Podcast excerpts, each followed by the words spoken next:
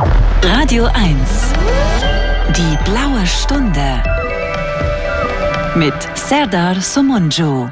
Ja, es gibt im Leben nichts, was ich lieber mag, als die blaue Stunde an einem grauen Tag. Herzlich willkommen, die blaue Stunde ist hier am Sonntag. Was für ein aufregender Tag, High Noon in der Türkei. Es gibt eine Wahl, eine Schicksalswahl, eine Richtungswahl, bei der der jetzige Präsident Erdogan sich wieder einmal zur Wahl stellt und sein sein Gegenüber Kemal Kılıçdaroğlu, schwer auszusprechen, von der CHP, der linken CHP, der Nachfolgepartei Atatürks und Ecevits, sich ein Kopf-an-Kopf-Rennen liefern werden. Und in der Türkei, wo es jetzt eine Stunde später ist, 17.05 Uhr, sind die Wahlurnen noch geöffnet und wahrscheinlich werden im Laufe dieser Sendung die ersten Hochrechnungen eintrudeln. In der Türkei also geht es heute sehr spannend zu und diese Wahl ist nicht nur für die Menschen dort sehr wichtig, sondern sie ist auch für uns hier sehr wichtig, weil zum einen sehr viele Menschen aus der Türkei stammend in Deutschland leben. Circa 1,5 Millionen Menschen leben hier in Deutschland und noch mehr aus der Türkei stammende Menschen leben in Europa. Diese Menschen geben auch ihre Stimme ab und ähm, deswegen wird es eine wichtige Rolle spielen, wie sie abstimmen. Aber es ist auch spannend, weil die Türkei für Europa ein sehr wichtiger Partner ist, gerade jetzt in diesen Zeiten, in denen es darum geht, im Ukraine-Krieg Position zu beziehen und diese Ost-West-Achse auch zu stabilisieren den Zugang zum Bosporus durch das Schwarze Meer, durch die Dardanellen hin zum Mittelmeer in irgendeiner Form zu sichern, ist die Türkei nicht nur ein wichtiger außenpolitischer Partner, sondern sie ist ohnehin auch schon aufgrund der deutsch-türkischen Historie immer ein wichtiger Partner gewesen. Und darüber möchte ich heute mit euch sprechen. Ihr könnt heute hier mal wieder anrufen in der blauen Stunde unter der Rufnummer 0331 70 99 111 und mir sagen, was eure Prognose für die Wahl ist, ob ihr ein gutes Gefühl oder ein schlechtes Gefühl habt, je nachdem, für wen ihr ihr seid und was ihr vermutet, wie es danach weitergehen wird, ob Erdogan an der Macht bleibt und die Türkei damit den politischen Kurs weiterfährt, den sie bisher gefahren ist, oder ob Kılıçdaroğlu eine Chance bekommt und was dann passieren könnte, wenn die Opposition die Wahlen beginnt, gewinnt. Erstmal ein wenig zur Situation. Ähm, die Türkei ist ähm, mit 82 Millionen ähm, ein sehr großes Land, dreimal größer flächenmäßig als Deutschland, als die Bundesrepublik. Und die meisten Menschen in der Türkei, etwa zwei Drittel, leben in großen Städten. In Istanbul, wo circa 20 Millionen leben, in Ankara, wo 8 Millionen leben, in Izmir, wo 5 Millionen leben.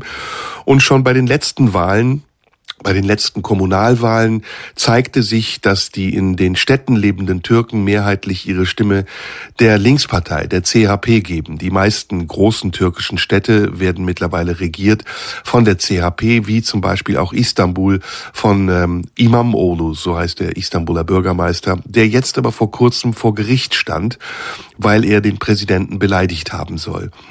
Das ist zugleich eines der größten und wichtigsten Punkte, einer der größten und wichtigsten Punkte bei, den, bei der Kritik an Präsident Erdogan, nämlich sein Regierungsstil, der autokratisch ist. Viele sagen, er sei eine Art versteckter Diktator, er würde seine politischen Feinde inhaftieren, verfolgen lassen und äh, viele Gesetze außer Kraft setzen, die normalerweise in einem demokratischen Staat gelten müssten.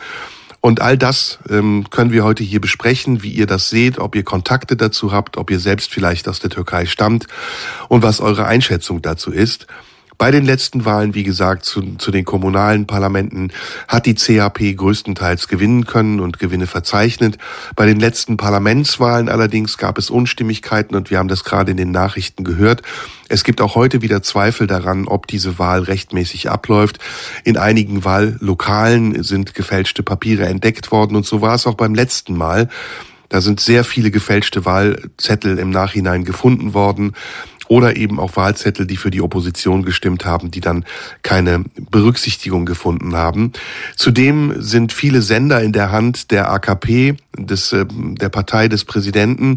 Und so wie beim letzten Mal wurde nach der Auszählung bestimmter Wahlkreise, in denen die AKP vorne lag, einfach das Fernsehprogramm abgeschaltet und die Hochrechnungen nicht mehr gesendet, so dass Erdogan sich frühzeitig zum Sieger erklären konnte, ohne dass man nachweisen konnte, ob er vielleicht diese Mehrheit wirklich hatte oder nicht. Ohnehin ist das schwer nachzuweisen, denn die Türkei hat eine der höchsten äh, Prozenthürden, die es gibt. Um ins Parlament zu kommen, muss man mindestens sieben Prozent der Stimmen haben.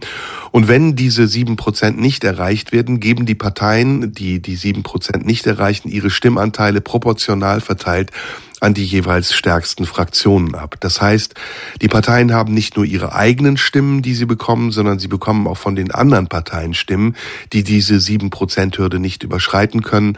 Und somit verzerrt sich das Bild natürlich. Die AKP hat in den letzten Jahren circa ein Drittel der Stimmen bekommen und das immer geringer werdend, aber am Ende hat sie sogar die absolute Mehrheit oder wie bei der letzten Wahl die Mehrheit für eine Koalition mit der nationalistisch-konservativen MHP erreichen können und damit auch die Regierung gebildet. Soweit also zum türkischen Wahlsystem. Die Situation in der Türkei ist im Moment sehr angespannt. Das Wirtschaftswachstum lässt nach. Die fetten Jahre sind vorbei. Die Blase ist geplatzt, denn viele Investoren, die in die Türkei gekommen sind, wurden angelockt mit günstigen Zinsen. Und seitdem die Inflation sehr hoch ist, Mittlerweile liegt sie weit über dem, was wir hier haben.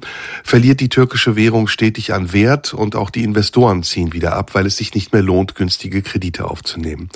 Die Türkei ist also angewiesen auf Unterstützung. Sie muss sich entscheiden, ob sie nach Europa will, was sie ja schon seit 1966 durch ein Assoziationsabkommen mit Europa per Vertrag kenntlich gemacht hat, oder ob sie sich so wie Erdogan das möchte, weiter gen Osten wendet, wo die türkischen, die türkischen ähm, Partner aus Aserbaidschan und vielen anderen Ländern, die türkischen Kulturursprungs sind, gemeinsame Sache mit den Türken machen wollen, um sich einen neuen, einen neuen Markt aufzubauen, der konkurrenzfähig zwischen China und Europa sein könnte. Und dazu kommt eben auch noch der Ukraine-Krieg, Erdogans labile, zum Teil ambivalente Haltung gegenüber Russland. Mal streitet er sich mit Putin, mal sucht er den Schulterschluss. All das sind also Dinge, die die Situation in der Türkei nicht unbedingt einfacher machen. Die Frage ist vor allem, wie wird es nach dieser Wahl werden? So, jetzt hören wir erstmal ein bisschen Musik und nach der Musik könnt ihr hier gerne anrufen. Die Rufnummer ist 0331 70 99 111. In der blauen Stunde heute sprechen wir über die Wahl in der Türkei und ihr könnt dazu hier anrufen unter der Rufnummer 0331 70 99 111. Bevor wir darüber sprechen, allerdings ein kurzer Rückblick. Gestern war ja der Eurovision Song Contest in Liverpool, der stellvertretend für die Ukraine dort ausgetragen wurde. Und wieder mal sind die Deutschen letzter geworden. Wir haben das natürlich hier diesmal mit besonderer Aufmerksamkeit beobachtet, weil vor wenigen Wochen Chris Harms, der Sänger Lord of the Losts, bei uns in der blauen Stunde war. Und ähm, eigentlich ganz guter Dinge zu sein schien, dass es diesmal mindestens für einen der vorderen Plätze reicht, wenn es auch nicht direkt für den Sieg reichen würde. Aber letzter, das war dann nun wirklich ein bisschen demütigend und deswegen von dieser Stelle aus Kopf hoch, lieber Chris. Ähm, ihr werdet ja dieses Jahr auf Tournee gehen und sicher genießen können, wenn ihr auf der Bühne steht, ohne dass ihr den Eurovision Song Contest gewonnen habt. Dafür habt ihr mitgemacht und ich glaube, diese Erfahrung, das hat Chris ja auch hier in der blauen Stunde erzählt, war es wert genug, dorthin zu fahren.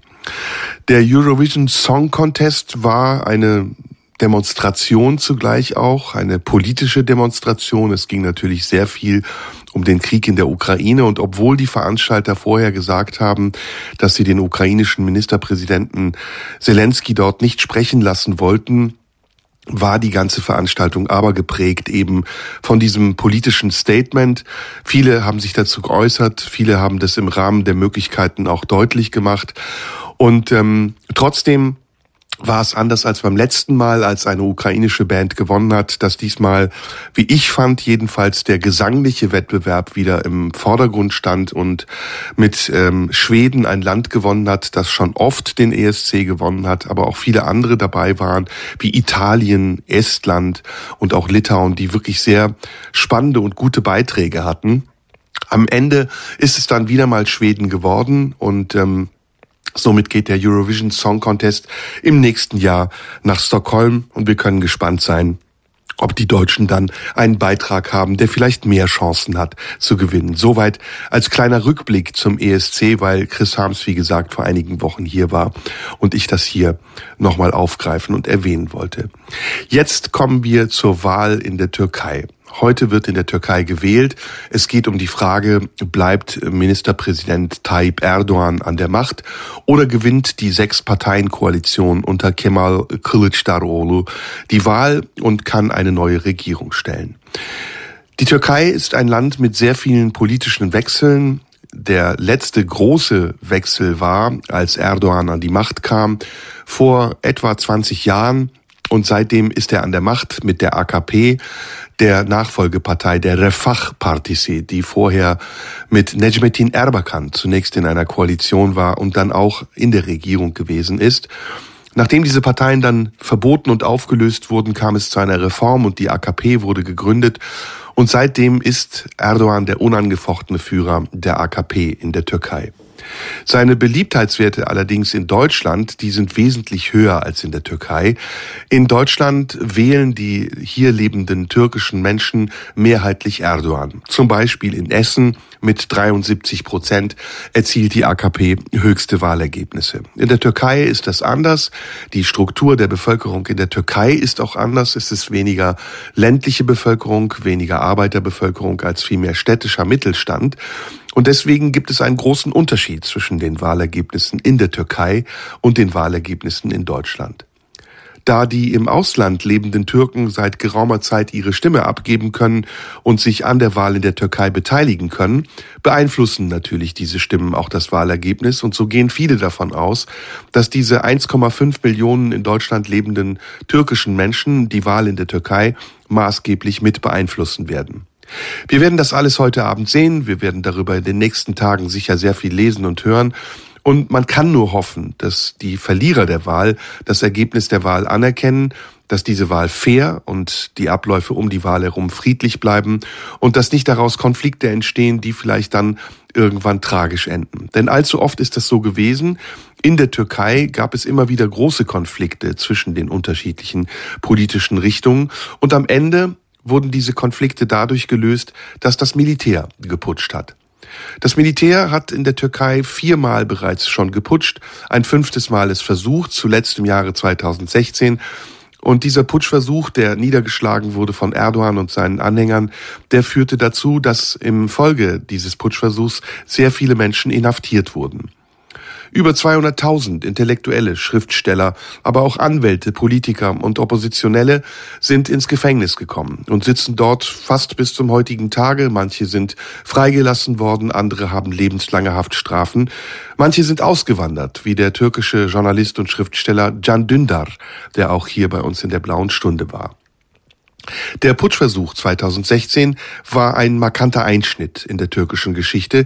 Er hat dazu geführt, dass Erdogan die Situation genutzt hat, um seine Macht weiter auszubauen.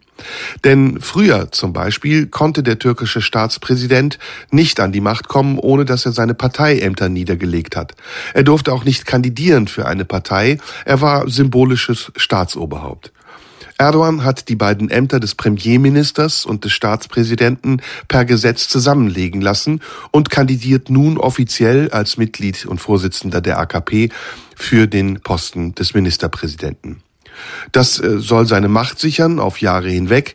Und wenn er nicht mehr an der Macht ist, dann ist es der Plan, seinen Sohn an die Macht zu bringen, der jetzt schon in den Startlöchern steht. Denn Erdogan ist 69 Jahre alt, er ist ziemlich gebrechlich. Letztens hat er im Wahlkampf eine Fernseh, ein Fernsehinterview absagen müssen, weil es ihm zwischendurch nicht gut ging. Und man munkelt, dass er schwer erkrankt sei und vielleicht sogar diese nächste Wahlperiode nicht überstehen wird. Aber die Umfragen sagen etwas anderes. ein Kopf-an-Kopf-Anrennen wurde vorausgesagt. In den letzten Umfragen von heute sieht es sogar so aus, als hätte Erdogan gute Chancen, an der Macht zu bleiben. Darüber und über alle Fragen, die die Türkei-Wahl betreffen, können wir heute in der blauen Stunde reden. Ihr könnt hier anrufen unter 0331 70 99 111. Jetzt hören wir wieder ein bisschen Musik und gleich spreche ich dann mit einem Anrufer. In der blauen Stunde heute spreche ich mit euch über die Türkei-Wahl, die heute stattfindet. Wir haben allerdings im Augenblick ein technisches Problem, weshalb eure Anrufe nicht zu uns durchkommen. Wir arbeiten daran und äh, versuchen das so schnell wie möglich zu beheben. Ich ähm, sage dann Bescheid, wann ihr wieder anrufen könnt unter der Rufnummer 0331 70 99 111. Bevor wir aber mit euch darüber sprechen, kann ich noch ein wenig über die Türkei erzählen. Worum geht es bei dieser Wahl? Das ist eine wichtige Frage. Es geht vor allen Dingen um die Wirtschaftskrise. Es geht um die Meinungsfreiheit und es geht um das Erdbeben, das schwere Erdbeben, das vor einigen Monaten im Osten der Türkei äh, passiert ist und dort viele Menschenleben gefordert hat. Viele werfen Erdogan vor, dass er sich in dieser Zeit nicht gut verhalten hat, dass er nicht vor Ort war und erst viel zu spät vor Ort war und sich dazu geäußert hat und wenn sich in einer Art und Weise geäußert hat, die despektierlich war und den Menschen dort nicht angemessen, diesen Menschen, die wirklich Schlimmes erlebt haben. Viele äh, sind unter den Trümmern begraben geblieben, einige konnten gerettet werden, aber die Rettungsarbeiten gestalteten sich am Ende so schwer, dass die Zeit nicht ausreichte, um die Menschen, die dort unter den Trümmern lagen, lebend zu bergen. Und nicht nur in, im Südosten der Türkei, einem Gebiet, das hauptsächlich von der kurdischen Bevölkerung bewohnt wird, die es besonders hart getroffen hat, sondern auch im Norden äh, Syriens und in den angrenzenden Ländern war dieses Erdbeben zu spüren und hat für große internationale Solidarität gesorgt und eine Hilfewelle, die bis zum heutigen Tage andauert, aber immer noch nicht dazu geführt hat, dass die Schäden, die das Erdbeben hinterlassen hat, bis zum heutigen Tage behoben werden konnten oder in irgendeiner Form diese Gegend wieder dort ist, wo sie vorher war. Die Türkei ist, wie gesagt, dreimal so groß wie Deutschland, ist ein sehr großes, ein sehr schönes Land, mit sehr vielen unterschiedlichen Landschaften, mit Städten wie Istanbul, die sehr modern sind und sehr groß. Istanbul schätzt man heute, äh, hat 20 bis 25 Millionen Einwohner. Diese Schätzungen sind immer sehr vage, weil auch viele illegal nach Istanbul zugereiste Menschen in Istanbul leben. Die offizielle Zahl liegt mittlerweile bei 20 Millionen, also kann man davon ausgehen, dass nochmal ein paar Millionen obendrauf kommen. Und wenn man sich mal vorstellen will, wie groß diese Stadt ist, wenn man nach Istanbul fliegt mit dem Flugzeug, dauert es fast 20 Minuten, die man nur über Stadt fliegt, also über Häuser. Also eine unglaublich große Stadt. Von der Fläche reicht sie bis äh, Silivri, wo das neue Gefängnis ist, in dem viele politische Gegner inhaftiert werden circa 60 Kilometer außerhalb bis äh, an den Rand im Osten, ähm, wo der Isniksee ist, also fast 300 Kilometer in der Länge und auch nochmal 70 oder 80 Kilometer von Nord bis Süd. Also eine Fläche, die so groß ist wie die Hälfte Deutschlands, nur als Stadtgebiet Istanbuls. Und in diesem riesigen Moloch leben sehr viele Menschen diese Stadt, die sich immer weiter ausbreitet, ist zum einen das wirtschaftliche und kulturelle Zentrum der Türkei, aber es ist eben auch die Stadt, in der sich entscheidet, wer die Türkei regiert. So sagt man es, dass wer Istanbul in der Hand hat, wer die Städte in der Türkei gewinnt, der sei auch derjenige, der das Land gewinnt. Und deswegen sind die Zahlen, die heute kommen aus den Städten sehr wichtig. Schon bei der letzten Wahl war das so. Bei der Kommunalwahl, von der ich eben gesprochen habe, war es noch deutlicher, dass in den großen Städten in der Türkei die CHP, die Linkspartei, äh, gewonnen hat und die Mehrheiten hatte, während die AKP deutlich verloren hat. Die CHP ist die Partei Ecevits oder die Partei Atatürks besser gesagt, dem Gründer der modernen Türkei, der 1923 nach zahlreichen Kriegen, nach Bürgerkriegen, aber auch Kriegen gegen die Alliierten, die die Türkei nach dem Zusammenbruch des Osmanischen Reichs besetzt hatten, befreit hat und aus der Türkei einen modernen laizistischen Staat geformt hat. Atatürk hat heute ähm, hat bis zum heutigen Tage für Veränderungen gesorgt, die in der Türkei maßgeblich sind und die Türkei viel mehr zu einem Teil Europas gemacht haben als zu einem Teil Asiens. Denn die Türkei liegt auf dieser Schnittstelle von Asien und Europa. Der Bosporus teilt das Land in zwei Hälften, Anatolien, die asiatische Seite und Thrakien, die europäische Seite. Das beides ergibt die Türkei und Trotzdem ist die Türkei immer unentschieden gewesen, ob sie zu Europa oder zu Asien gehört oder ob sie etwas ist, was dazwischen liegen kann. Ein Brückenstaat, also ein wichtiger Brückenstaat, der an der Ostflanke der NATO für Sicherheit sorgen soll und deswegen auch viele amerikanische Truppenstützpunkte beherbergt. Im Irakkrieg war das sehr wichtig für die Amerikaner, dass sie ihre Flugzeuge von der Türkei aus auf Angriffe auf den Irak, für Angriffe auf den Irak starten konnten. Und deswegen ist die Türkei nicht nur ein wichtiger Handelspartner für Europa und die Europäische Union, sondern sie ist auch ein wichtiger Teil dieses militärischen Bündnisses der NATO. Diese wichtige Rolle hat Erdogan immer geschickt auszunutzen gewusst, gerade jetzt zum Beispiel in der letzten Zeit, als es um den Ukraine-Krieg ging und den Beitritt Finnlands, hat ähm, Erdogan sein Veto eingelegt oder auch als es um den Beitritt Schwedens anging, hat Erdogan sein Veto eingelegt mit der Begründung, dass Schweden türkische Terroristen beherberge. Und so mischt er die türkische Innenpolitik mit der türkischen Außenpolitik. Und das sorgt natürlich immer wieder dafür, dass es kontrovers besprochen wird, ob die Türkei wirklich ein Teil Europas sein kann oder ob sie nicht vielmehr nur, wie es die damalige Kanzlerin Angela Merkel genannt hat, privilegierter Partner sein soll. Diese privilegierte Partnerschaft, die man der Türkei angeboten hat, war die Folge jahrelanger Verhandlungen. Denn die Türkei versucht seit 1966 Teil der Europäischen Union zu werden. Aber es wird nicht akzeptiert aus unterschiedlichen Gründen. Zum einen wird, wird der Türkei immer wieder vorgehalten, dass sie die Menschenrechte nicht achte und Minderheiten verfolge. Die Frage zum Beispiel der Rechte der Kurden in der Türkei oder der Armenier oder der Anerkennung des Völkermordes an, der, an den Armeniern wird immer kontrovers besprochen und sorgt dafür, dass sich das Verhältnis zwischen der Türkei und den europäischen Staaten zwischenzeitlich auch abkühlt, ja zum Teil sogar feindlich wird. Mittlerweile hat sich das entspannt und es soll sich, wenn Kılıçdaroğlu die Wahl gewinnt, weiter entspannen.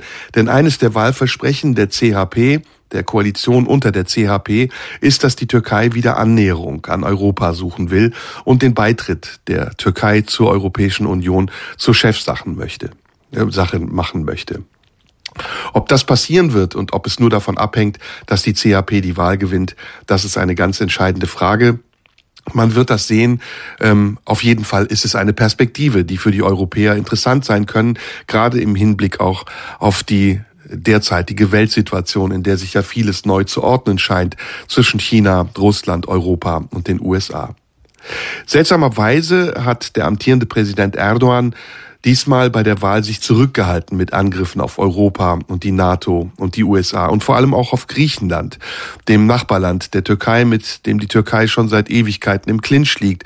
Spätestens seit 1974, als die äh, damalige Regierung unter Präsident Ecevit eine Hälfte von Zypern besetzt hat und bis zum heutigen Tage besetzt hält. Diese, diese Annexion der zyprischen Insel wird zum großen Teil nicht anerkannt, aber die Türken haben auf der Nordhälfte der Insel eine eigene Republik ausgerufen und bis zum heutigen Tage ist das ein Zankapfel zwischen Griechenland, der Europäischen Union und der Türkei, die ja zusammen mit Griechenland NATO-Mitglied ist, aber in dieser Frage hoch zerstritten. Es liegt also viel Brisanz in diesem Wahlkampf und ob uns das betrifft und warum uns das auch betrifft, das besprechen wir nach der nächsten Musik. Ihr könnt weiter anrufen. Ich hoffe, dass die Leitungen gleich frei sind. Ich werde mich nochmal gleich mit der Technik kurz schließen. Unter 0331 70 99 111 und dann sprechen wir hier über die Wahl in der Türkei. Stunde heute sprechen wir eigentlich, aber im Moment nur ich, über die Türkei-Wahl. Wir haben leider ein technisches Problem in der Leitung, deswegen kommt ihr nicht zu uns durch. Ihr könnt es weiter versuchen unter 0331 70 99 111. Ich hoffe, dass wir die Leitung dann irgendwie zustande bekommen, denn es wird mich dann schon sehr interessieren, was ihr zu diesem Thema zu sagen habt. Also nochmal 0331 70 99 111 und habt bitte ein wenig Geduld, falls ihr nicht direkt durchkommen solltet. Schade. Kann aber passieren. Wir sind ja auch nicht perfekt. und äh, deswegen einfach ein bisschen Geduld haben und versuchen. Wie viele Menschen die nicht äh, deutscher Herkunft sind, leben eigentlich in Deutschland? Das ist eine ganz interessante Frage. Jede vierte Person in Deutschland hatte 2022 einen Migrationshintergrund. Das sind in etwa 22 Millionen Menschen und ähm, somit 27,2 Prozent der Bevölkerung gewesen. Das ist immerhin einiges. Ähm, in anderen Ländern ist das weniger, in manchen Ländern ist das mehr. In der Schweiz zum Beispiel ist es mehr, in anderen Ländern ist es weniger, wie in Österreich oder sonst wo. In Deutschland also leben diese 22 Millionen Menschen knapp seit mehreren Generationen und die meisten dieser Menschen, die in Deutschland leben und nicht ursprünglich deutscher Herkunft sind, kommen aus der Türkei. Die in Deutschland lebenden ähm, Türken oder Menschen türkischer Herkunft, viele von ihnen sind mittlerweile auch eingebürgert, stellen mit 12 Prozent den größten Anteil der hier lebenden nicht deutschstämmigen Menschen da, während ähm, zum Beispiel aus Polen 10 Prozent kommen, aus Russland, der Russischen Föderation 6 Prozent, ebenso aus Kasachstan 6 Prozent, aus Syrien 5 Prozent und ähm, viele Menschen hinzugekommen sind, die jetzt aufgrund des Ukraine-Kriegs aus der Ukraine kommen. Also in Deutschland im letzten Jahr beispielsweise sind 980.000 Flüchtlinge in etwa aus der Ukraine angekommen, wovon allerdings wieder 200.000 zurück in die Ukraine gegangen sind. Die deutsche Realität ist also eine multikulturelle Realität, auch wenn viele das nicht akzeptieren und anerkennen wollen. Viele der hier lebenden Menschen, die nicht ursprünglich aus Deutschland stammen, fühlen sich mittlerweile berechtigterweise auch als Deutsche und haben nur noch wenig mit ihren ursprünglichen Heimatländern zu tun. Bei den Türken ist das anders. Die Türken, die in Deutschland leben, haben ein sehr enges Verhältnis zu ihrer Heimat behalten. Das liegt zum einen daran, dass sie eine sehr enge Bindung haben, aber eben auch durch familiäre Strukturen ihre türkische Herkunft und ihre türkische Identität nicht wirklich aufgegeben haben und niemals so ganz. Ein ganz gutes Beispiel dafür ist Mesut Özil, der ja in den letzten Jahren immer wieder auch in der Presse war, weil er zum einen als deutscher Staatsbürger in der deutschen Fußballnationalmannschaft gespielt hat, aber auf der anderen Seite auch eben sich bekannt hat dazu, dass er ein Anhänger des türkischen Präsidenten Erdogan ist. Es gibt ein berühmtes Foto von ihm, auf dem Erdogan ihm ein Fußballtrikot überreicht und Anlass ähm, ein Anlass zu dem, was danach passierte, nämlich dass Özil sich aus der Fußballnationalmannschaft zurückzog, war, dass viele ihm vorgeworfen haben, sich nicht mit der neuen deutschen Identität zu identifizieren. Er hat demonstrativ nicht die Nationalhymne mitgesungen vor den Länderspielen und auch sonst sich nicht wirklich dazu bekannt, deutscher Staatsbürger zu sein. Das ist im Grunde genommen nachzuvollziehen, denn auch ich bin ja einer dieser türkischen Einwanderer oder ein Kind türkischer Einwanderer. Und für uns war das lange Zeit wichtig, diese türkische Identität zu behalten, weil zum einen wir auch als Türken lange Jahre ausgegrenzt wurden.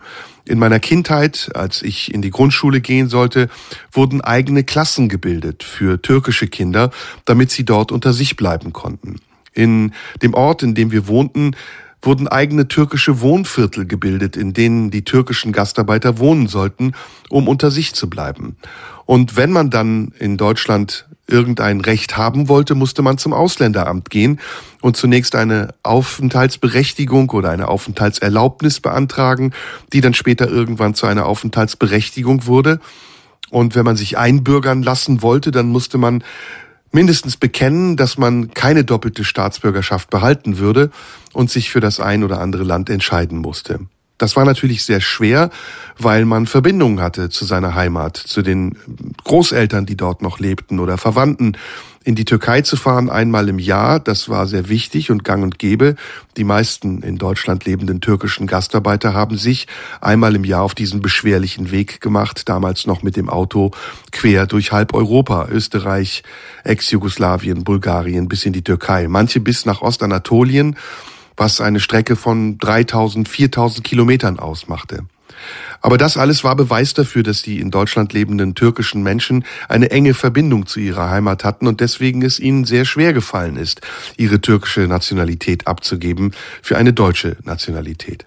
Hinzu kam natürlich auch, dass es einen Unterschied der Kultur gab, der Religion und der Prägung, die die Menschen hier erfahren haben. Und erst nach und nach näherten sich die Deutschen und die Türken einander an und es entstand eine gemeinsame deutsch-türkische Identität, die heute in der vierten Nachfolgegeneration der ersten Einwanderer eine richtige, reife, echte, neue deutsche Identität genannt werden kann. Türkische Gebräuche haben Einzug gefunden in den deutschen Alltag. Deutsche Bräuche haben Einzug gefunden in den türkischen Alltag. Es gibt gemischte Ehen zwischen Deutschen und Türken und viele Deutsche wissen viel mehr heute über die Türkei, als sie es noch vor 10 oder 20 Jahren wussten. Heute sprechen wir über die Türkei, über die Wahlen in der Türkei. Ihr könnt dazu anrufen. Ich hoffe, dass wir nach den Nachrichten, den Verkehrsnachrichten und dem Wetter dann wieder eine Leitung haben unter der 0331 70 99111. Und jetzt hören wir ein bisschen Musik, danach kommen die Nachrichten und dann sprechen wir weiter. Ich hoffe mal, dass wir dann die ersten Hochrechnungen haben und weiter über die Wahl in der Türkei sprechen können. So, jetzt müsste es tatsächlich jemand geschafft haben, nämlich Irfan ist in der Leitung. Hallo Irfan. Hallo, Irfan hier, Istanbul, Ah. Ah, Hallo, wir haben schon mal schon miteinander gesprochen. Ja, ja. Ja, du bist ja hier genau. Dauergast. Bist du gut durchgekommen oder du bist ja unser Korrespondent jetzt sozusagen? Ja, ähm, das traue ich mir jetzt gerade noch nicht zu. Wenn das so bleibt, wie es ist, dann würde ich auch sagen, enthalte ich mich äh, dem lieber. Aber mal sehen, wie es weitergeht jetzt. Ne? Morgen, übermorgen die Tage. Du Mal bist also gucken. der Mann vor Ort. Äh, Schilder mal, wie die Situation gerade in Istanbul ist. Okay, also es ist ruhig. Ich habe meine Stimme abgegeben vor etwa zwei Stunden. Es ist ruhig, es ist zivilisiert, keine Vorfälle. Ähm, aus äh, deutschen Kanälen, WDR 5 zum Beispiel, kam nur eine Nachricht, dass da irgendwo, irgendwo im Südosten von Anatolien äh, irgendwelche Anzeichen von Wahlmanipulation sein sollten aus dem Lager Erdogan, aber äh, da gebe ich nichts für, also da müsste man abwarten. ne? Jeder sagt Also das hast du aus den deutschen Kanälen erfahren. Ja, Wird in genau. der Türkei darüber nicht berichtet. Ähm, ich äh, schaue seit sieben Jahren kein türkisches Fernsehen. Bei mir läuft ARD, ZDF, also die öffentlichen Abends, Tagesthemen oder Heute-Journal. Das, das, das schaue ich mir an. Und bei mir läuft schon wegen meiner Katze, weil ich sechs Tage die Woche, zwölf bis 20 Uhr arbeite, ständig WDR 5 auf dem Radio, damit sich die Katze nicht alleine fühlt. Und Radio 1. Äh, Und ja, ja, natürlich, ja klar. Okay, Das ja okay, das wollen wir ja, hier klarstellen. Sorry, ich wollte jetzt Sag keine mal, Werbung machen für. Wie war denn Okay. die Stimmung in den letzten Tagen? Hast du das Gefühl, dass die Opposition eine Chance hat? Ähm, die hat mit Sicherheit eine Chance. Auf alle Fälle hat die eine Chance, auch weil es ja, äh, also dieses, dieser, diese Sechserrunde ist. Also die CHP alleine, die hätte, glaube ich, keine Chance. Aber es ist ja so, dass sich jetzt mittlerweile selbst, also aus dem rechten Lager, also diese Saadet-Partisse, also die auch sehr religiös äh, eingestellt ist, selbst die sind ja jetzt in Opposition zur AKP getreten. Und es gibt sehr viele sehr streng religiöse Leute, die ich kenne, die ihre äh, Stimme diesmal nicht Erdogan geben werden. Mhm. Weil Erdogan, glaube ich, auch in den letzten Wochen immer wieder Angriffe gefahren hat, auch auf Frauen, habe ich gehört. Ähm, Ja, aber das da gab ja- es ziemlich skandalöse Aussagen. Ja, ähm, also äh, das ist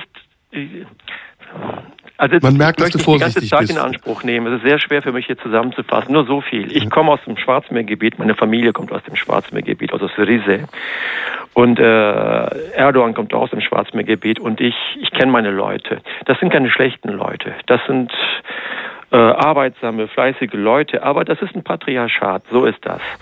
Und ähm, warum ich eigentlich angerufen habe, ich wollte etwas vermerken. Ähm, ich glaube, ich darf das auch. Es ist nichts Schlimmes. Ich versuche Bitte. mal.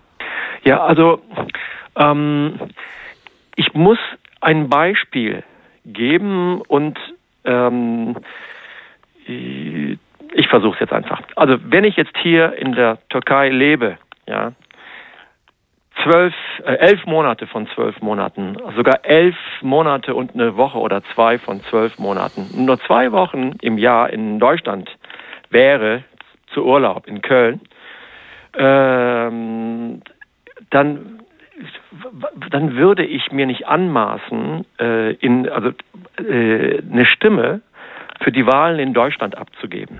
Okay? Und jetzt kommt jetzt der, der kritische Punkt. Ich sage mal so, Man stelle sich vor, äh, zum Beispiel, ja, ich gebe extra, also, ein etwas kritisches Beispiel. Wir müssen uns ich leider ein bisschen die beeilen, AfD. weil die Nachrichten gleich kommen. Ja, okay, das ich, tut ich mir sehr wähle leid. Also mach mal hin. Ja. Und die, die paar tausend Stimmen hier aus der Türkei, die geben dann den Ausschlag, dann, dass die AfD zum Beispiel die Mehrheit bekommt. Ja, wie fände man das dann zum Beispiel? Ich weiß ja? genau, was du meinst, Irfan. Genau, Wir müssen ja, also- leider, wir müssen Ja, leider an der. Stelle Schluss machen, weil die Nachrichten kommen. Irfan, Okay. bitte bleib uns treu. Das war sehr gut, dass du angerufen hast. Vielen Dank für diesen kurzen Eindruck Ja, aus der ich danke, Türkei. dass ich in Bitte- die, an die Reihe kommen dur- durfte. Bitte ja. pass auf dich auf und lass Ja. uns demnächst dann wieder mal sprechen. Okay, Mach's gut. tschüssi. Wir hören uns nach den Nachrichten, dem Verkehr und dem Wetter und dann geht's weiter über die Wahl in der Türkei. Radio 1. Die blaue Stunde. Mit Serdar Somunju. Ja, es gibt im Leben nichts, was ich lieber mag, als die blaue Stunde an einem grauen Tag. In der zweiten Stunde der blauen Stunde sprechen wir, ich mit euch, ihr mit mir, über die Wahlen in der Türkei. Und nachdem die Leitungen in der ersten Stunde nicht stabil genug waren, weil wir ein technisches Problem hatten, hatten wir jetzt eben allerdings einen Anrufer aus Istanbul in der Leitung und wir haben direkt einen weiteren Anrufer in der Leitung. Offensichtlich ist das technische Problem behoben. Hallo Elias. Hallo, lieber Serdar. Hallo, hörst du mich gut? Ist die Leitung okay? Ich höre dich, ich höre dich sehr gut. Die Leitung ist top. Danke. Wunderbar. Elias, du rufst an, äh, ich glaube aus Deutschland. Ja, aus Stuttgart. Ah, Bist du türkischer Herkunft oder äh, bist du original Deutscher? ich bin, oh, das ist eine schwierige Frage. Das kann ich gar nicht richtig beantworten. Deutsch-Türke, Türkisch-Deutsch, äh, wie man es möchte. Wie sind deine Gefühle bei dieser Wahl? Interessiert dich die Wahl oder sagst du, es ist ein fremdes Land, habe ich nichts mit zu tun? Lieber Serdar, ich interessiere mich sehr für die Wahl und ich möchte einen Teil, also meiner Meinung heute Abend bei dir kundtun, wenn es möglich ist. Natürlich. Und meine Sorgen und Ängste. Und ich meine es jetzt, was ich sage, wirklich so. Man muss es nicht akzeptieren. Aber ich glaube, wir kämpfen heute Abend bei dieser Wahl in der Türkei für die türkische Unabhängigkeit. Um diese Wahl geht sehr viel. Wir kämpfen heute für den Erhalt unserer Selbstbestimmung. Und ich bin wirklich davon überzeugt, aus einer tiefen demokratischen Überzeugung auch heraus, dass wir gegen den Imperialismus und gegen die Amerikaner heute bei dieser Wahl kämpfen. Sie mischen sich in unsere inneren Angelegenheiten ein. Sie unterstützen unsere Opposition. Sie unterstützen die PKK, die nachweislich im Nordosten der Türkei oder beziehungsweise Syrien äh, Seite an Seite mit JPG-Kämpfern steht, wo auf den Uniformen der JPG-Kämpfer ganz klar das Abzeichen von Abdullah Öcalan ist, der unter anderem sich in Deutschland auch wegen Mordes zu verantworten hat. Das sind ganz klare Verbindungen. Und genauso verhält sich auch mit dem Selahattin Demirtas, der im Gefängnis ist, zu Recht. Ja, und die Opposition, die ihn jetzt freilassen möchte, in mehreren Wahlkampfveranstaltungen. Der Bruder von Selahattin Demirtas ist ein führender PKK-Kämpfer, das weiß jeder. Es gibt auch Fotos von Selahattin Demirtas mit einer Kalaschnikow in der Hand und Guerilla-Uniform. Er selber hat auch mehrmals seit Stunde Null, seitdem er Vorsitzender dieser Partei wurde, immer gespaltet. Er hat PKK-Märsche gesungen. Er wollte in der Türkei die Statue von Abdullah Öcalan ähm, aufstellen lassen und so weiter. Ich glaube, dass wir heute wirklich gegen den Imperialismus kämpfen bei dieser Wahl. Und wir müssen auch die türkische Linke, zu der ich mich zähle, wir müssen heute Erdogan unterstützen, um eben dies Einhalt zu gebieten. Das ist meine Meinung. Es, Das ich ist möchte nicht spannende- böse anecken. Nein, überhaupt nicht. Du kannst hier sagen, was du denkst. Äh, Das ist Teil unserer Demokratie. Ähm, Ich bin jetzt ein bisschen irritiert, weil zum einen ähm, höre ich aus dem, was du sagst, heraus, übrigens interessanterweise sprichst du von wir, also du meinst damit wir Türken, aber eben am Anfang warst du dir noch nicht ganz klar, ob Deutscher oder Türke, aber das kenne ich von mir auch.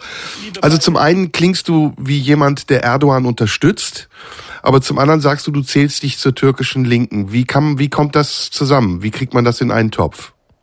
Die Mehrheit, beispielsweise, wenn man sich wirklich mal mit den Fakten beschäftigt in der Türkei, ich schwöre es dir, ich habe bis heute oder bis vor kurzem noch nie bei einer Wahl den Erdogan gewählt. Bei dieser Wahl habe ich ihn gewählt.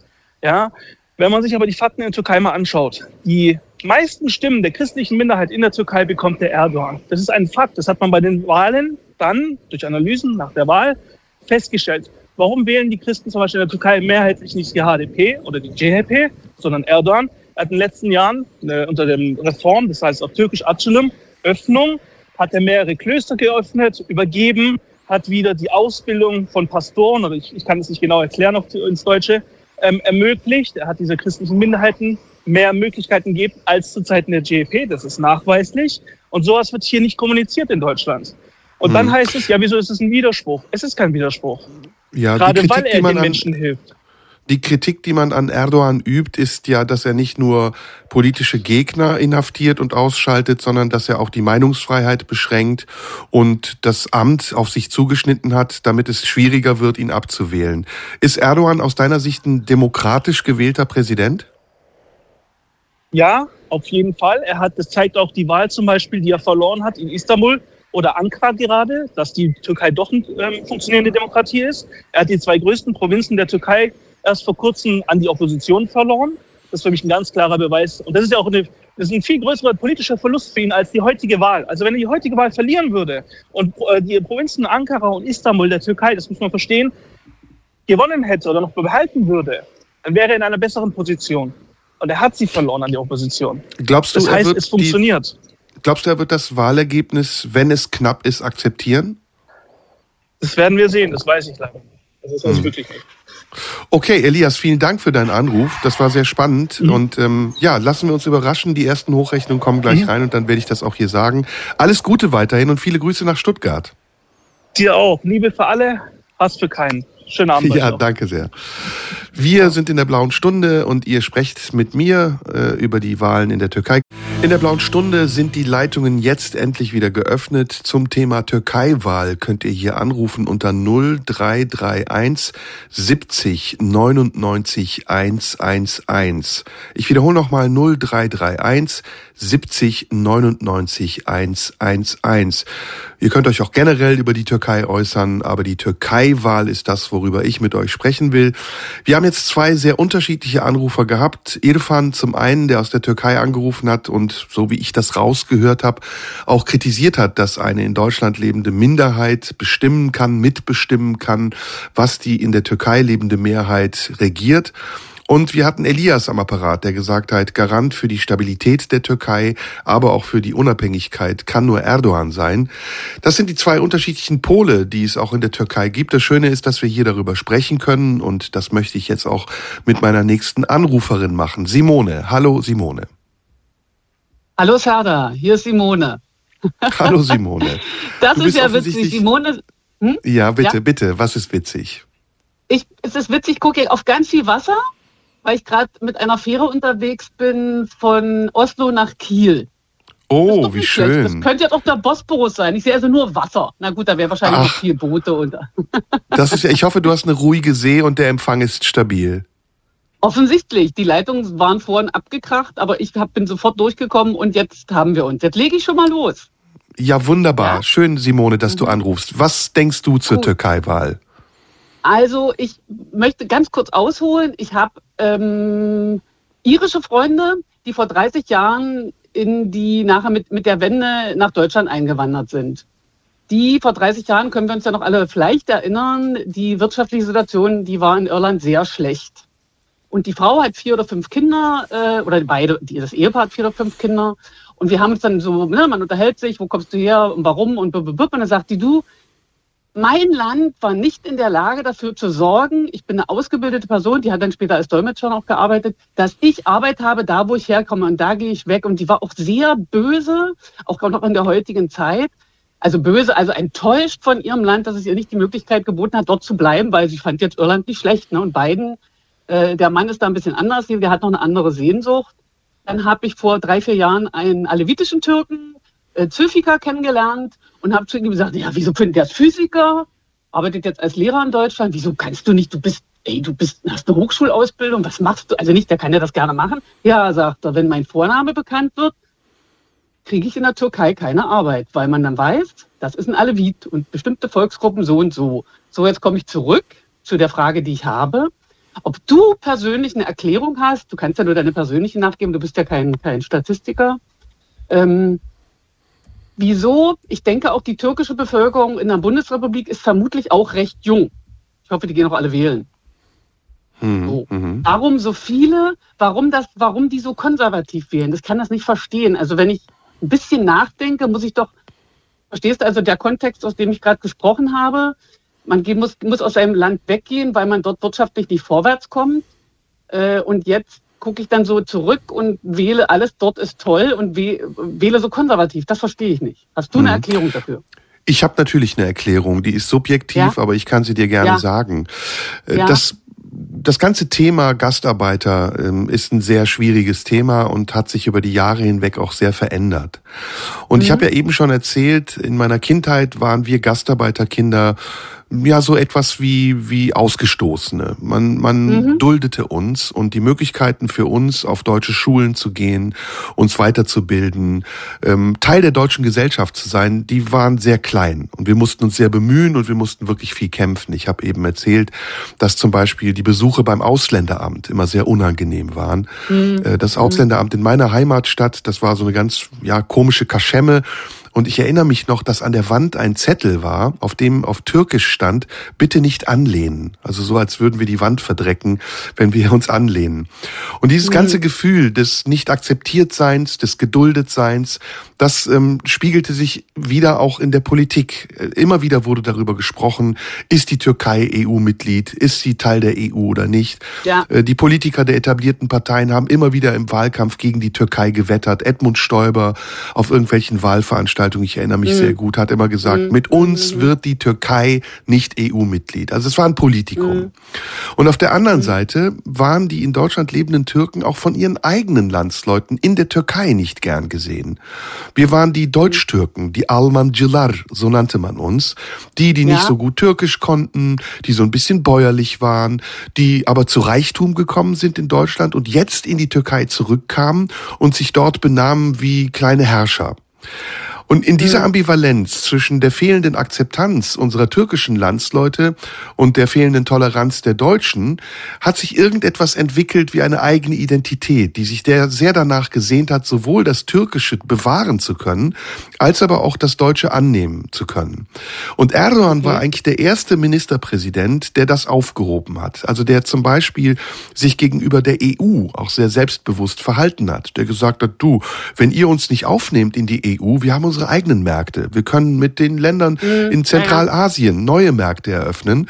Und plötzlich mhm. hat sich das Blatt gewendet und die EU hat angefangen, die Türkei zu hofieren. Also besonders ähm, auffällig war das in der Flüchtlingsfrage, als Angela Merkel 2015 das große Problem hatte mit der Flüchtlingswelle. Ja, ja, ja. Und dann dem türkischen Ministerpräsidenten Milliarden gezahlt hat, damit die Türkei die Flüchtlinge von der EU-Außengrenze abhält. also das ist das eine. Und das andere, mhm. und das ist, dann bin ich auch durch, ist, dass Erdogan den ja. in Deutschland lebenden Türken im Gegensatz zu seinen Vorgängern viele Rechte eingeräumt hat. Wir durften zum Beispiel, als Erdogan noch nicht an der Macht war, in der Türkei nicht wählen. Das heißt, wir hätten an einem Tag wie heute, wo über die Türkei Aha, okay. und die Politik der mhm. Türkei mhm. entschieden wird, nicht wählen dürfen. Und all das mhm. hat dazu beigetragen, dass die Türkei eben nicht nur im Ansehen der in Deutschland lebenden Türken und die Regierung der Türkei und der Erdogan sehr gewonnen hat, sondern dass die Türken, die in Deutschland leben, auch mit Erdogan ein neues Selbstbewusstsein gewonnen haben. Dass allerdings dabei auf der Strecke geblieben ist, dass in der Türkei viele Dinge passiert sind, die sehr undemokratisch sind. Die Inhaftierung ja. von politischen Gegnern, ja. die Abschaffung bestimmter Gesetze, der Laizismus oder auch die Gläubigkeit an Atatürk, was nicht immer unbedingt positiv war, aber ein ganz wichtiger Pfeiler der türkischen Demokratie gewesen ist. Ja, das ist natürlich, natürlich, die Kehrseite der Medaille. Und deswegen hat Irfan recht, wenn er sagt, wenn er kritisiert, wie kann eine in Deutschland lebende Minderheit mit ihrer Stimme darüber bestimmen, was was die in der Türkei lebende Mehrheit machen soll. Das ist so ein bisschen mhm. der Knackpunkt an der ganzen Geschichte. Also ich hoffe, ich habe das gut erklären diese, können. Diesen. Ja, ja, ja, sehr gut. Also was er, der äh, andere ähm, äh, Anrufer gesagt hat, fand ich auch wirklich sehr nachdenkenswert, auch für sich selber. Also sich einfach eine Meinung über etwas zu äh, erlauben und dann es vielleicht auch noch wahlmäßig zu manifestieren, wo man eigentlich nie ist ja, oder so selten ist und so weiter und so fort. Ja? Ich gebe dir mal ein Beispiel. Hm? Ich gebe dir mal ja? ein Beispiel. Äh, kennst du Blumenau in Brasilien? Na, wahrscheinlich, wahrscheinlich nicht. Das ist eine deutsche Kolonie, das ist eine Stadt, eine deutsche Kolonie, die so lebt, als wäre 1935. Also da finden mhm, Oktoberfeste statt, ja, ja. überall werden mhm. Hakenkreuzfahnen aus den Fenstern gehangen, man begrüßt sich mit Heil Hitler. Mhm.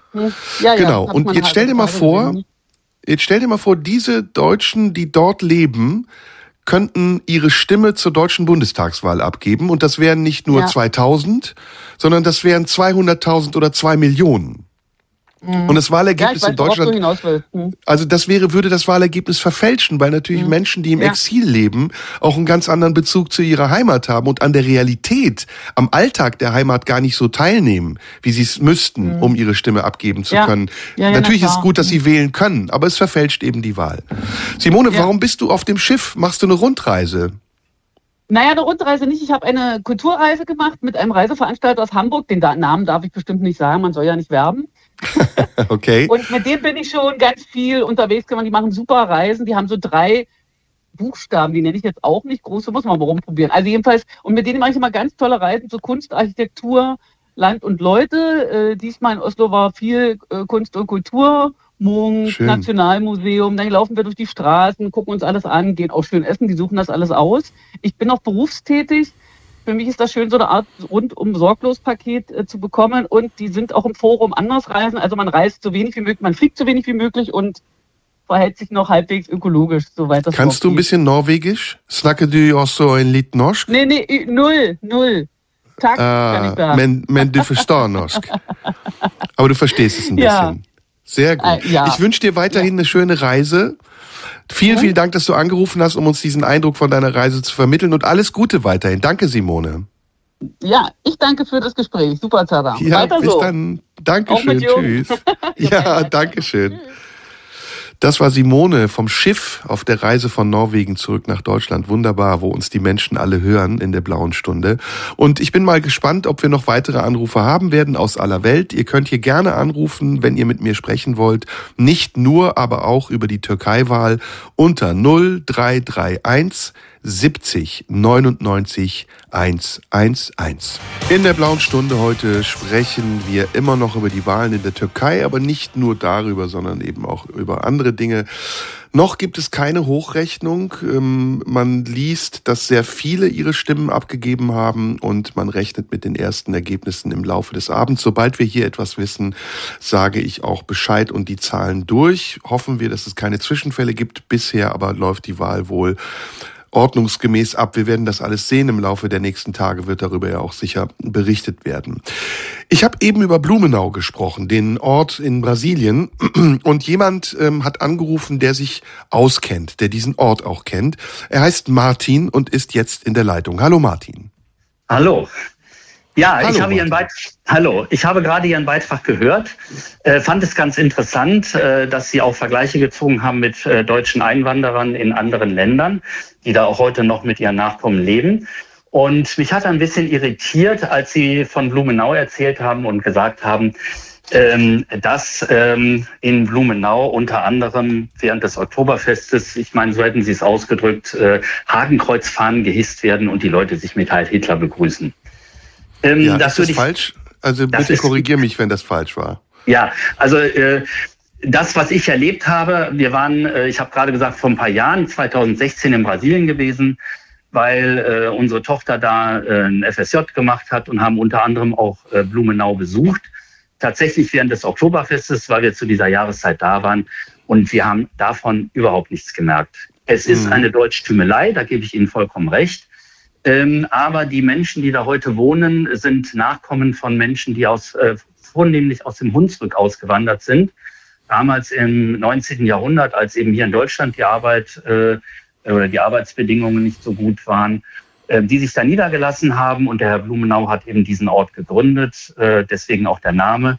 Und äh, Sie finden deutsche Cafés, äh, Sie finden auch, ähm, sagen wir mal, Hunsrücker oder Schwarzwaldhäuser, äh, das ist alles richtig.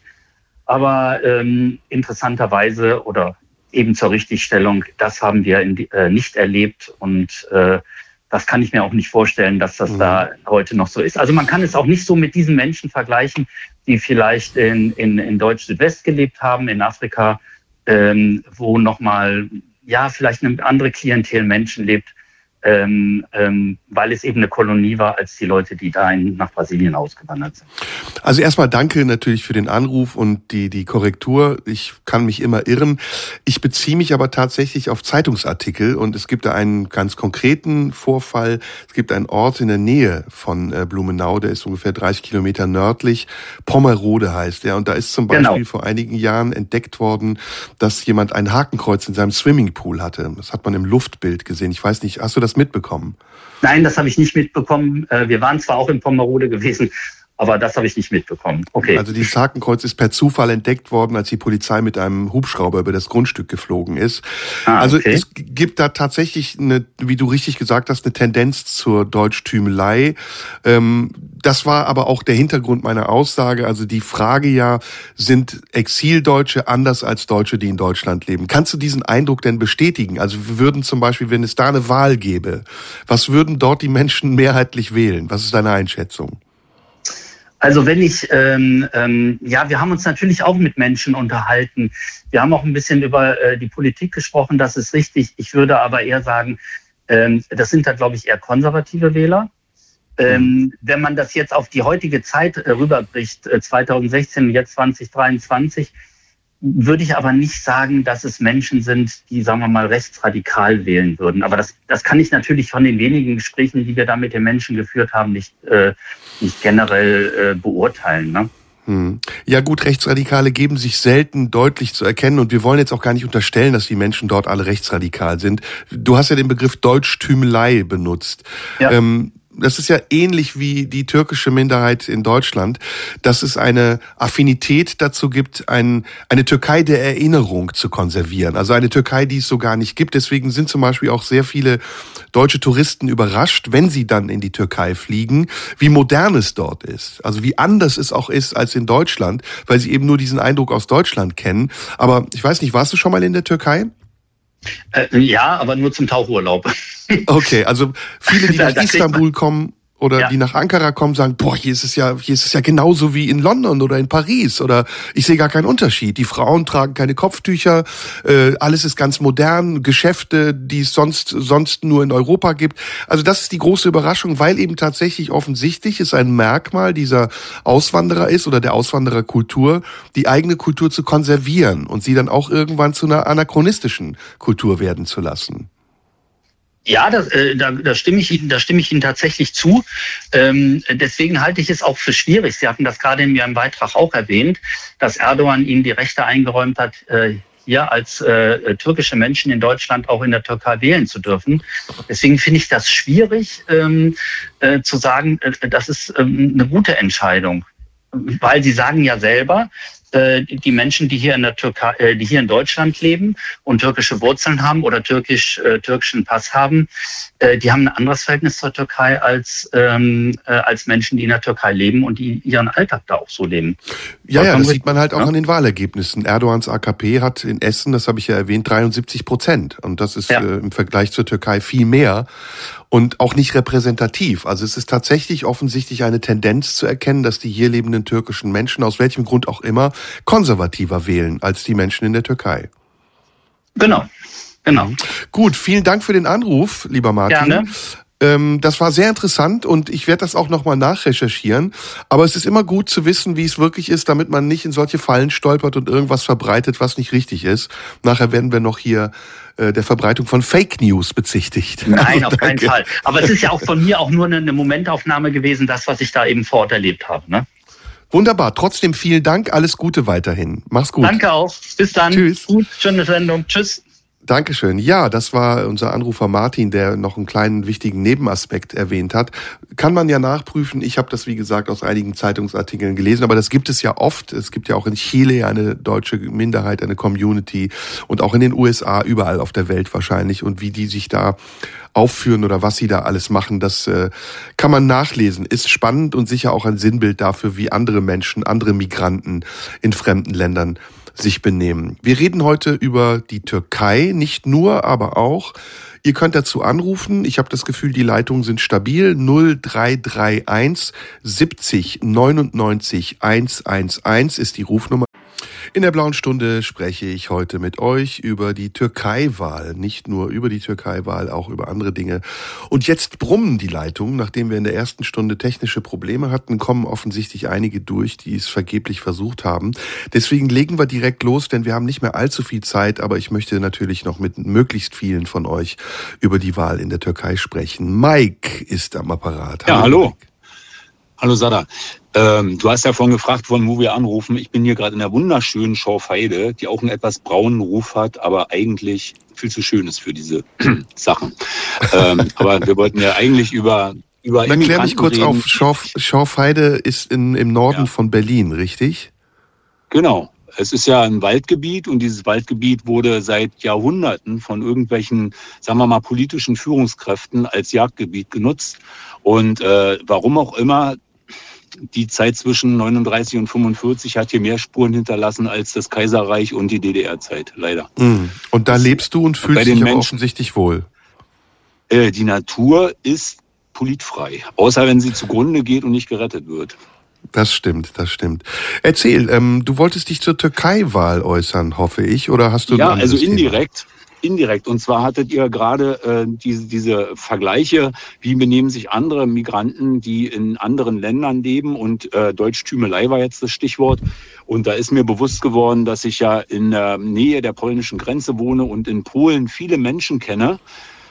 Äh, Entschuldigung, ja, genau, in Polen viele Menschen kenne und in Deutschland viele Menschen kenne, äh, die aus Polen stammen. Und wenn ich das vergleiche, dann sind die Migranten, die in Deutschland nicht als Arbeitsnomaden leben, sondern sich wirklich auch etabliert haben, Häuser haben, da wohnen, total moderne Menschen, die ihre Regierung, ihre derzeitige Regierung massiv in Frage stellen und auch die ganzen Tendenzen.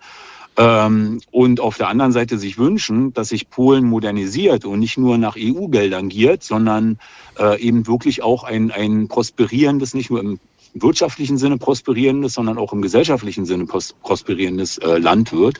Und das Ganze ist natürlich jetzt durch die Ukraine-Krise noch mal mehr verschärft worden, weil sich so eine so eine so ein Wertkonservatismus und Nationalismus äh, jetzt noch mehr ausbreitet, als es bisher schon der Fall war. Und da sind die genau dagegen.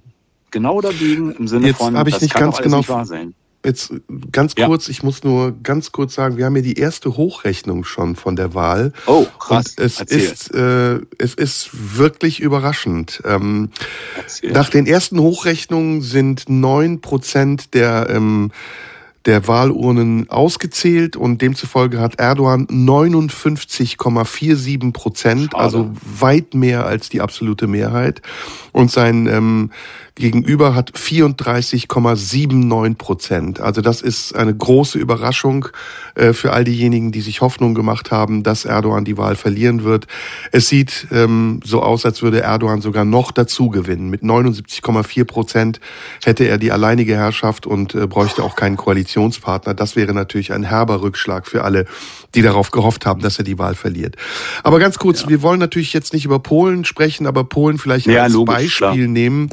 Ähm, welchen Kontakt hast du zu in Deutschland lebenden türkischen Migranten? Wahrscheinlich also gar nicht so viel, ne? Doch, doch, doch. Also ich bin äh, in Deutschland wirklich viel unterwegs, weil ich Außendienst mache und ich erlebe gerade türkische Frauen als absolut kompetente Ansprechpartner im, im, äh, im geschäftlichen Sinne und, und ich komme aus dem Gesundheitswesen beruflich und da sind sie eben nicht nur Krankenschwestern, sondern auch Ärztinnen und äh, sind wirklich auch für, für mich äh, Menschen, die über den Tellerrand hinausdenken, die auch in ihrer Interkulturalität äh, so ganz modern sind. Und äh, ich bin fasziniert, wirklich fasziniert. Auch ähm, im Innenverhältnis, wenn die über ihre Familien berichten und so, ist das eher so, dass sie ihre Kinder antreiben, äh, sagen wir mal, auch eine gesellschaftliche Rolle einzunehmen. Äh, Kultur, Musik, alles, also so das volle Spektrum. Es gibt sicher außerhalb meines Bekanntenkreises auch genau die gegenteiligen äh, Beispiele, aber die begegnen, dem begegne ich halt nicht.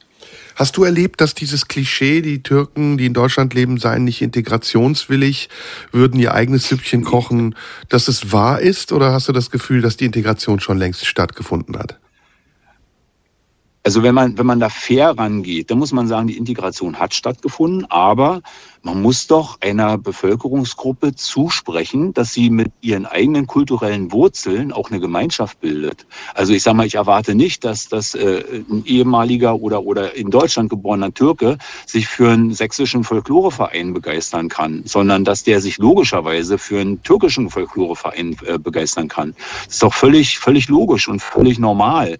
Äh, genauso wie es, wie es russische oder bulgarische oder weiß ich, asiatische äh, Communities gibt, die sich natürlich auch äh, ein Stück weit für sich selbst interessieren, weil sie die Sprache pflegen, weil sie andere kulturelle Hintergründe haben. Wenn mir, wenn mir eine, ein türkischstämmiger Mensch von, von türkischer Kultur, von Literatur berichtet, das ist, sind für mich blinde Flecken, das ist peinlich. Da bin ich hm. blank. Also da würde ich eher umgekehrt schwenken. Ich hätte Interesse, mehr Menschen kennenzulernen über euch. Über euch. Entschuldigung, ich will das nicht so, so abgrenzen. Ist überhaupt nicht ne? schlimm. Aber nee, äh, warum?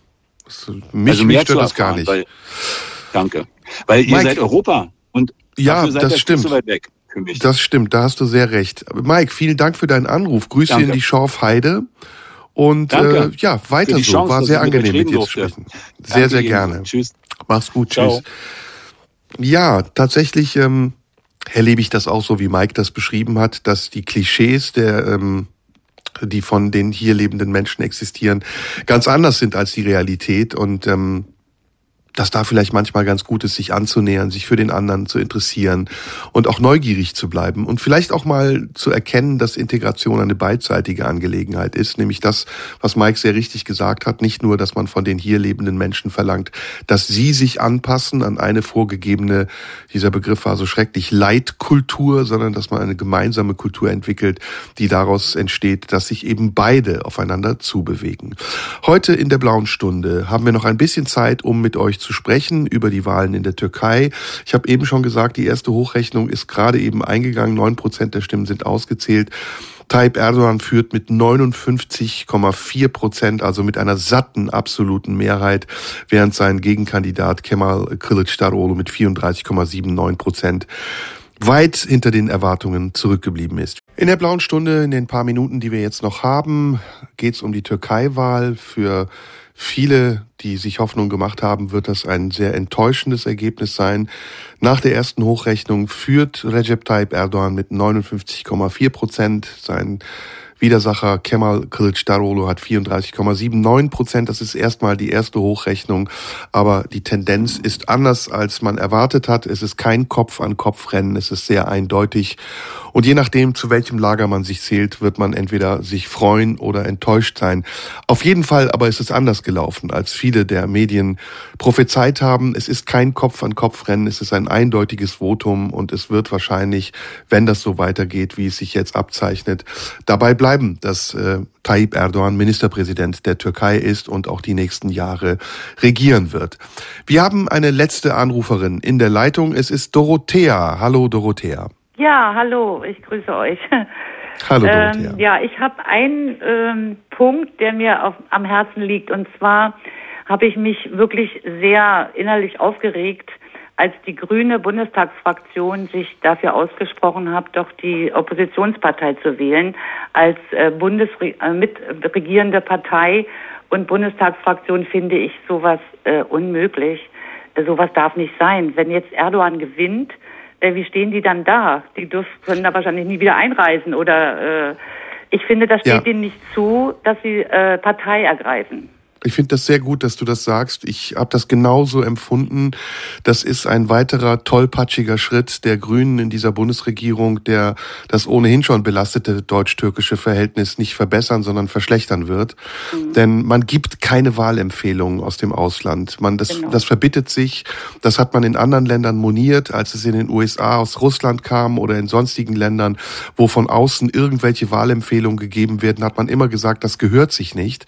Und gerade der Aspekt, den du sagst, nämlich, dass es sich hier um eine Regierungspartei handelt, die doch eigentlich mit der Türkei, egal von wem sie regiert wird, ein gutes Verhältnis haben sollte, das ist, macht diesen Fall nochmal besonders schwerwiegend. Aber es ist, wie gesagt, ein Fall von vielen. Das Auftreten in China oder auch das ganze Gebaren der letzten Monate, in denen, in denen die Grünen sich immer wieder widersprochen haben, von der Partei, der Antikriegspartei zur Kriegspartei geworden sind oder auch in der Energiefrage plötzlich Geschäfte gemacht haben haben mit Regimen wie Saudi-Arabien. All das ist sehr enttäuschend, aber für mich keine Überraschung mehr. Ja. Du hast mir aus dem Herzen gesprochen. Ich danke dir. Dorothea, vielen Dank. Du rufst aus Berlin an oder ja, wo bist du genau. Hm? Ach schön. Hast du die Wahlergebnisse jetzt mitbekommen in der Türkei? Ja, ich habe die Hochrechnung jetzt mitbekommen, die erste, die du genannt hattest. Und äh, ja, ich finde es in Ordnung, wenn so gewählt ist, muss man es akzeptieren. Ich finde das prima. Das gehört zur Demokratie dazu. Genau, finde ich gut, dass du das sagst, denn auch wenn man sich ärgert, dass vielleicht die eigene Partei nicht gewinnt, wenn es Mehrheiten gibt, dann muss man das hinnehmen, dann sind das eben Mehrheiten und wenn man nicht gewinnt, muss man beim nächsten Mal wieder antreten. Richtig. Sehe ich genauso. So ja. Dorothea, mach's gut. Vielen Dank, dass du angerufen hast. Ich wünsche dir noch einen schönen Sonntag. Ich danke dir und wünsche dir auch noch einen schönen Abend. Hm? Danke sehr. Ja, in der blauen Stunde haben wir dann am Ende auch nochmal ein innenpolitisches Thema gehabt. Ähm, die ersten Ergebnisse trudeln ein und wie gesagt, es deutet alles darauf hin, dass Recep Tayyip Erdogan an der Macht bleibt, mit einer satten Mehrheit, sogar mit einem Ausbau der Stimmen im Verhältnis zum letzten Mal und dass der Oppositionsführer Kemal Kılıçdaroğlu auch mit einer großen Koalition es wahrscheinlich nicht schaffen wird, ihn abzulösen und eine neue Regierung zu gründen. Was das bedeutet für die Türkei, das habe ich hier schon gesagt, ähm, das ist erstmal eine, eine Sache, aber was es bedeutet für Europa, das ist eine andere Sache und was es für die Welt bedeutet, bedeutet. Das ist auch nochmal eine Sache, die uns alle beschäftigen sollte. Auch wenn ich hier jetzt nicht den Teufel an die Wand malen will und schon gar nicht möchte ich parteiisch sein. Ich als in Deutschland lebender Mensch mit äh, türkischer Herkunft. Für mich gilt das Gleiche wie das, was wir eben auch mit Mike besprochen haben oder mit den anderen Anrufern. Ich maße mir nicht an, mich in die türkische Innenpolitik einzumischen. Gleichwohl habe ich natürlich auch eine Meinung und äh, eine Präferenz, aber das spielt keine Rolle. So wie die Wahlen ausgehen, so sind sie dann auch zu akzeptieren. Und das ist in der Türkei gerade gelaufen. Das ist der Fall und wir werden sehen, was es in den nächsten Jahren bringt. Ohnehin glaube ich nicht, dass das eine Katastrophe ist, wenn man eine Wahl verliert. Man hat das in vielen anderen Ländern ja auch gesehen. Das war bei Donald Trump so. Das war in anderen Ländern so, wo man vermutet hat, okay, wenn jetzt die Wahl an denen verloren geht, dann wird sich die Welt auf den Kopf stellen. Aber wir haben Donald Trump überlebt und wir werden sicher auch noch viele andere Regierungen überleben, von denen wir glauben, dass sie unsere Demokratie unterwandern. Insofern bleibt das eine Hoffnung. Aber natürlich ist jetzt wichtig, wie die Wahl weitergeht, ob es noch knapp wird. Das waren ja jetzt gerade mal neun Prozent der Stimmen, die ausgezählt wurden. Da kann noch eine Menge passieren. Ich sehe, dass die meisten Stimmen für die CHP, für die Partei von Kemal Kılıçdaroğlu aus den Städten kommen. Istanbul äh, zum Beispiel. Aber auch in Istanbul hat Erdogan offensichtlich im Augenblick die Mehrheit errungen, während er in Thrakien, also in dem westlichsten Teil der Türkei, die ähm, äh, Bezirke verloren hat. In Tekirdağ zum Beispiel in Kırklareli, da ähm, hat die CHP, da liegt sie vorne in Izmir, auch einer großen Stadt, einer Stadt, in der die CHP mehrheitlich Wahlen gewinnt. In Ankara steht es noch nicht fest, aber auch da sieht es so aus, als würde Recep Tayyip Erdogan die Mehrheit erringen. Im Osten, dort wo die Kurden leben, im äh, Südosten der Türkei, traditionell eher die linke CHP und dann im Rest, im großen Rest der Türkei sieht es im Augenblick so aus, als würde Recep Tayyip Erdogan die Wahl gewinnen. Das ist aber noch nicht klar und steht auch noch nicht fest. Ihr könnt das weiterhin beobachten in den Nachrichten. Wir werden natürlich auch in den nächsten Tagen und Wochen darüber berichten. Und um am Ende noch ein bisschen Werbung in eigener Sache zu machen, morgen Abend im Tippi, im Kanzleramt in Berlin, bin ich mit Florian Schröder zusammen auf der Bühne zur Aufnahme unseres Podcasts Schröder und Somunju zum vorletzten Mal. Am 19. Juni sind wir dann zum letzten Mal auf der Bühne im Tippi. Karten gibt es für morgen leider keine mehr. Es ist ausverkauft. Aber für den 19. Juni, da sind wir dann am letzten, zum letzten Mal auf der Bühne, könnt ihr jetzt überall schon Karten kaufen. Ansonsten hören wir uns hier wieder in der nächsten Woche zur blauen Stunde und alle anderen weiteren Infos bekommt ihr entweder aus dem Netz oder dort, wo ihr eure Informationen herbezieht. Vielen Dank, das war die blaue Stunde am Sonntag. Ich wünsche euch allen noch einen schönen Feierabend oder einen schönen Ausklang und wir hören uns nächste Woche wieder. Tschüss. Radio 1. Nur für Erwachsene.